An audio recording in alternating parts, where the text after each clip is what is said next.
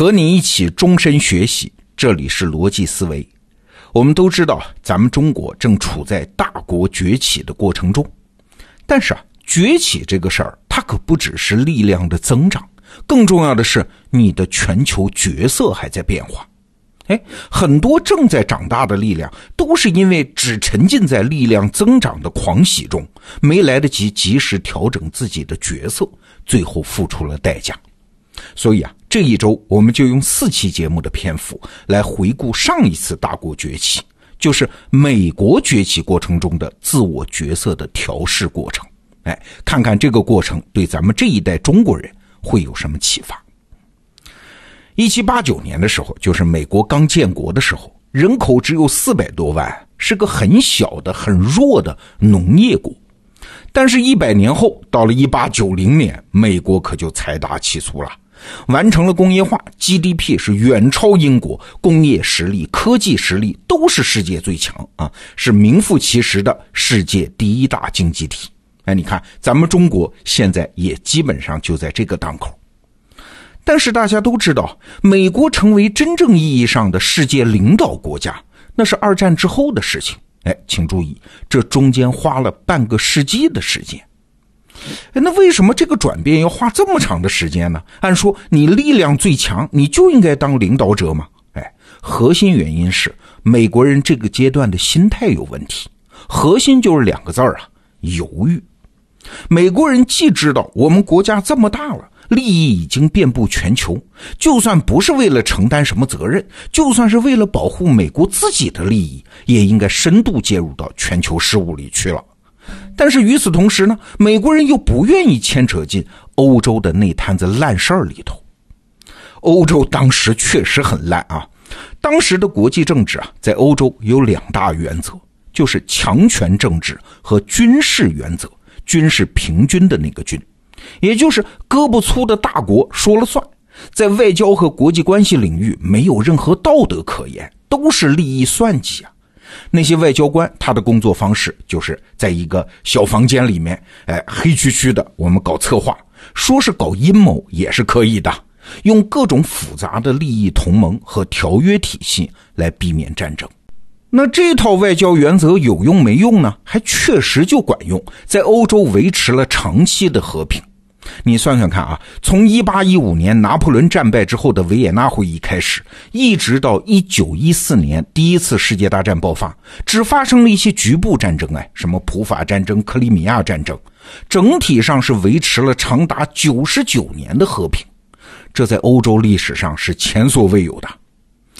但是呢，这种想法被最终证明是个幻想和错觉啊，因为我们都知道。第一次世界大战爆发了，而且打得特别惨烈。那这种情况看在美国人眼里，你当然就是个大泥潭嘛。隔着一个大西洋，我为什么要掺和进这么不靠谱而且没道德的体系呢？我们现在很多中国人认为，美国和欧洲，我们通称欧美啊，同属西方世界，好像没什么大区别。实际上，美国和欧洲非常不一样。我们得意识到一件事儿啊，就是美国人是怎么来的？是那些不愿意当欧洲人的欧洲人和他们的后代。你想，在帆船时代横渡大西洋，哎，那可不是说着玩的啊，千难万险，跟玩命也差不多。而当时的北美也不是什么好地儿啊，它不富裕啊，就是一片蛮荒大陆。那些人之所以甘愿冒着生命危险也要漂洋过海去北美，就是因为他们对欧洲社会太失望了嘛。宗教的理由、政治的理由、战乱的理由、等级制度等等，美国人对欧洲的那一套是深深的厌恶，无可容忍呐。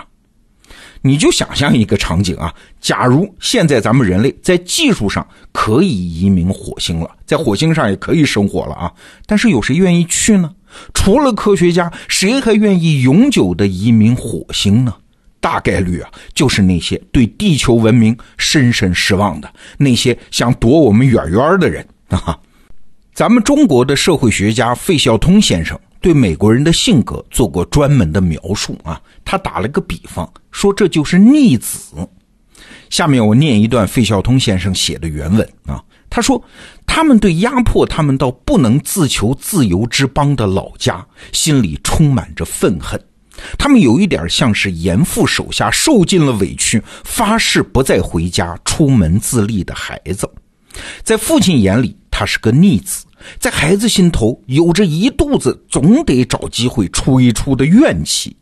好马不吃回头草，就是冻死、饿死、被天雷打死，也不再进你这扇门了。这是一个有志气的孩子。美国这个负气的孩子，唯一的希望是关了门，做出个样子出来给人看看。他们即使不幸灾乐祸，但也不会发生姑奶奶对娘家的关切。他们不是姑奶奶，是私逃出门的逆子。你看，这才是美国和欧洲的真实关系。所以，美国国父华盛顿在告别演说当中留下了这么一句话：他告诫美国人说。欧洲有一套基本的利益，这些利益与我们无关或者关系甚远。我们美国不应把我们的和平与繁荣陷入到欧洲的野心争斗、利益情绪和反复无常的网络里去。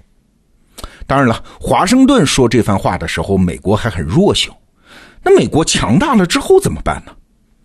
美国人刚开始的设想是啊，哎，我不卷入你们欧洲的具体事务。但是呢，我们专心致志的在北美搞我们伟大的共和实验，成为你们自由的榜样啊！让你们欧洲人去仰望和效仿我们。打个比方说，美国人在这个时候是想成为世界的灯塔呀，就是我高高的矗立在这儿，给你们走过路过的指引个方向。至于船，那还是你们自己开啊！你们开触礁了，也是你们自个儿的责任，我灯塔是不负责的。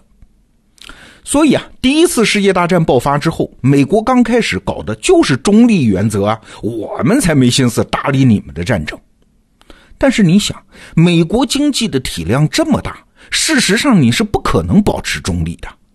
后来美国参战，表面上是因为德国的潜艇击沉了美国的船，但是实际上呢，是因为当时的地缘和贸易结构，它必然导向这个结果。哎，怎么理解这个事儿啊？你想。英国海军当时控制着大西洋，而德国贸易呢是被英国海军掐断了。这样，美国的贸易伙伴在欧洲就只剩下英国、法国这些协约国国家啊，那就会出现两个结果啊。第一，德国要想伤害英国，就必须攻击美国的船。那第二呢，就是美国银行家借了很多钱给英国和法国，那当然要帮协约国嘛。所以啊，战争拖得越久，打得越狠，美国的中立地位就越保持不住。所以你看，你越强大，有些事儿你想不管，想置身事外也是不可能的。总之，美国后来参战了。那等第一次世界大战打完了，美国的那个主流心态又回来了。打完仗了，咱们的孩子就该回家了，让欧洲人自己去处理他们的烂摊子吧。哎这里面很典型的一个人物，就是当时的美国总统威尔逊。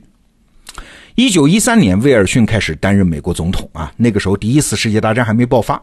刚上台的时候呢，他并没有打算在外交上有什么大动作。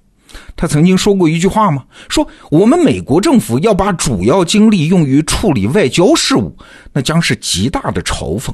哎，你听听看啊，这仍然是美国那种典型的孤立主义的态度。当然，这句话后来才成了极大的嘲讽啊！因为威尔逊的总统生涯恰恰是把主要精力都放在了外交上，没办法，要介入一战嘛。那一战之后，威尔逊说：“你看，我们是灯塔哈，我也没打算真的出手管你们欧洲的事儿。但是我们新大陆的自由、共和、民主这些精神，你们欧洲人得领会呀！你看，没有我们介入，你们那老一套玩不下去吧？”哎，所以过去那种大国说了算、外交官搞密室阴谋策划、牺牲小国做交易的就外交就必须终止。那替代的是啥呢？哎，威尔逊就搞出了一个很理想主义的十四点计划。简单说就是啊，在国际关系中要强调道德，不能以大欺小，不能搞阴谋，外交要公开进行，各民族要有民族自决权。但是你想这一套东西，在英法那些老派政治家看来幼稚的很呢，甚至很讨厌。当时法国总理叫老虎啊，克里蒙梭就很不耐烦的跟美国官员说：“哎呀，说我跟你们总统威尔逊谈话，就有点像是跟耶稣在谈话啊。”所以后来呢，威尔逊的这一套不仅欧洲列强不采纳，美国人民也不买账啊。威尔逊主张的那个国际联盟最先被美国人否决啊，美国人主张的，美国人反而不加入啊，所以威尔逊只能成为美国历史上一个非常孤独的理想主义者。你看，这就是美国强大之后和世界的第一轮互动，他强大。但是他不想真的担负起老大的责任，他只想当灯塔，他只想输出价值观。但是看来此路不通啊！那接下来美国会怎样调整自己的角色呢？哎，我们明天接着聊。